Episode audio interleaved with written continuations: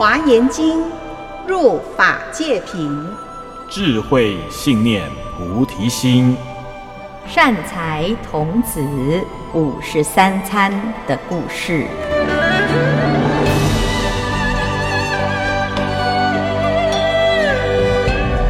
各位听众朋友，大家好，我是圆道禅院住持建辉法师，我是法彻，我是船长。我们今天继续来讲善财童子五十三参的故事。善财童子这一次呢，啊，他辞别了弥伽长者之后，他一路向南走了十二年，来到了祝陵城，他来找解脱长者。那我们在这个祝陵城当中呢，啊，找到解脱长者，他准备要来跟解脱长者请益如何行菩萨行。那我们一开始啊，就可以看到他在这一路南行的过程啊，非常非常的漫长，有十二年之久。对，师傅，如果我要去拜访一个善知识，要走十二年，一方面是路很远，二方面是时间很长。为什么善财童子他都不会想到说啊，好远哦，那我就不要去了？嗯，哇，那川山你觉得呢？我觉得他是不是要表示那个求法心切的那种？可走了十二年，我都十二岁，到二二十四岁了耶，所以他就是永不放弃。其实应该是讲哈，我们我们在人生当中哦，有一个每一个阶段，每一个阶段，他都有一些学习的功课。然后呢，他前面呢学到那个妙音陀罗尼，你想想看，我们从小到大哦，学语言要学到一个语言，一种语言，譬如说英文，我要学到很通达，你要学多久？非常久，这个。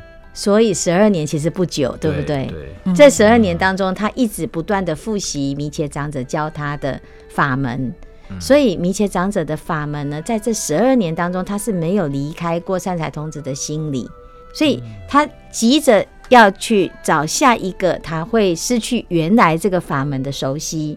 但是如果他没有再进一步再去找下一个法门的时候，他原来的法门可能没办法突破。所以其实呢，这弥伽长者在教他去找解脱长者的时候，其实已经啊，哦，慢慢的去做了一些铺垫，啊，做功课，就给他功课。嗯，所以他在这个十二年当中，应该是都不无聊的。对啊，因为语言这件事情是要一直不断的去运用嘛。对。哦，可是师傅，哦、像善财童子他要参五十三个人，现在才参到第，所以他很长寿。第五位，第五位，哇，那。这么多不同的善知识教他的都是不一样的法门，那他怎么有办法，就是说把这所有的法门都熟悉、都记下来呢？嗯，嗯，所以其实因因为我们现在听的是故事嘛，所以听的故事是他已经发生过。我们把他自己过去生生世世以来的这些生命故事全部集合成一本书来看的时候，你会觉得他好像同时接受这么多的教育，这么多的法门会乱掉。对。可是事实上呢，其实他是在一个法门一个法门中间，它是有时间差。它是在我们准备好在进入下一个阶段的时候，它会出现了这个学习的功课。哦。就好像我们人生当中。可能每一个阶段有不同的发展任务，然后会遇到不一样的人、不一样的事情，而有一些成长。是，嘿，那所以其实我们在这个生命的过程，就像善财童子这样，你会因为遇到某一些人，然后你就学到了某一些特殊的方法。哦，嗯，好像就是就人生也是这样子嘛。啊、嗯，对不对？你现在年纪很大了，感觉 感觉。嘿，啊，那他见到了这个解脱长者呢？这解脱长者啊。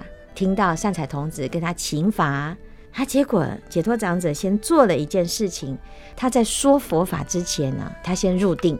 那他怎么入定呢？第一，以过去的善根力；第二，以佛的威神力；第三，以文殊师利童子的意念力。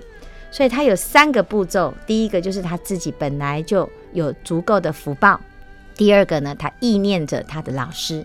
文殊菩萨是七佛之师，嗯，然后文殊菩萨呢，应该也是他的老师，嗯、所以我们会发现，在整个善财童子的五十三参的故事里面，文殊菩萨虽然他介绍的是第一个德云比丘，可是，在后面的所有的因缘牵引下来啊，你会发现每一段每一个遇到的人，他都跟文殊菩萨有一点过去的宿世的因缘。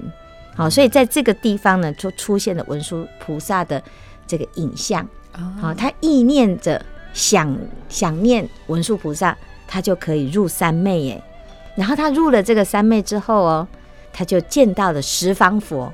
在这个十方佛的这生命故事当中，他会发现每一尊佛他都有他自己的哦发心，有他行菩萨道的生命，有他弘法的内容，还有他怎么度众生。那这个过程呢？哎，解脱长者啊，他都在三昧里面都看得清清楚楚。嗯，好，那他就从三昧而出定了之后呢，他就跟善财童子说啊，他说：“哎，你看到我刚才的演示了吗？我已经告诉你，我修的法门是什么？我的法门就是这一个法门，叫做入出如来无碍庄严解脱门。”他在讲刚才他进入的是一个这样子的解脱门，那这个三昧有什么殊胜的地方呢？他就是当我进入这个境界的时候啊，我可以跟东方、西方、南方、北方十方的佛可以直接面对面的请益听法，然后跟他学习，而且这里面呢非常厉害的是，佛陀不用来到他的面前。他不用跑到佛陀的道场，船长，你是不是常常都跑去很多地方参访？我去去很多道场，对对对，去各式各样的道场，你都怎么去？我都开车去啊。你看，你都开车，要不然就要坐车，要就要交通工具。对，好、哦，突然间觉得这个这不错哎，这个、嗯、这个三妹不错，非常方便，非常好。好、哦。其实我们现在这个时代呢，其实也有这样子类似的这种境界，就是云端 对视频视讯。所以我们你看，三千年前的人怎么会想象到现在这个时代就是这么方便？我就直接哎，手机一打开，就直接就看到你了，你就看到我了。嗯、对。可是过去并没有这种工具啊，那他为什么就有这种力量呢？就就有这种方法哦，那。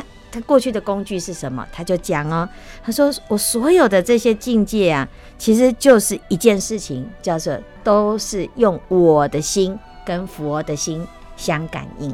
所以师傅这就表示说，呃，他是不是在告诉我们，就是说我们的心其实具有非常不可思议的伟大的力量，嗯，超乎我们的想象。嗯，所以他讲说，这所有你看到的神奇的事情，都是你的心，它其实就能够做到这件事。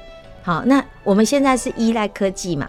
对，所以我们依赖科技了之后，反而会忘记自己的心其实有这种功能，所以我们越来越没有用自己的心去做很多事情。譬如说，我们以前记性很好，好，那这个电话号码都可以记很多。对。可是自从你的智慧型手机可以帮你储存记那个电话号码的时候，你连家里的电话你都记不清。对。对啊，所以呢，其实我当我们越依赖科技了之后，我们越忘记要用我们的心啊。所以学习佛法呢，其实第一件事情就要先相信自己的心有这种功德，有这种力量啊。所以他就要讲：是故善男子应以善法扶助自心，应以法水润泽自心。所以他你应该要好好的用你的心，因为你的心是非常好用的工具。所以有一句话非常好的一句话，就是“菩萨清凉月，常游毕竟空；众生心水静，菩提隐现中。”当我们的心就像一面镜子，就像一潭止水的时候，佛的的形象就直接映现在我们的心当中。所以这样子，我们就可以见到佛了。对，这叫心心相印。哇哦，非常好听的故事哈。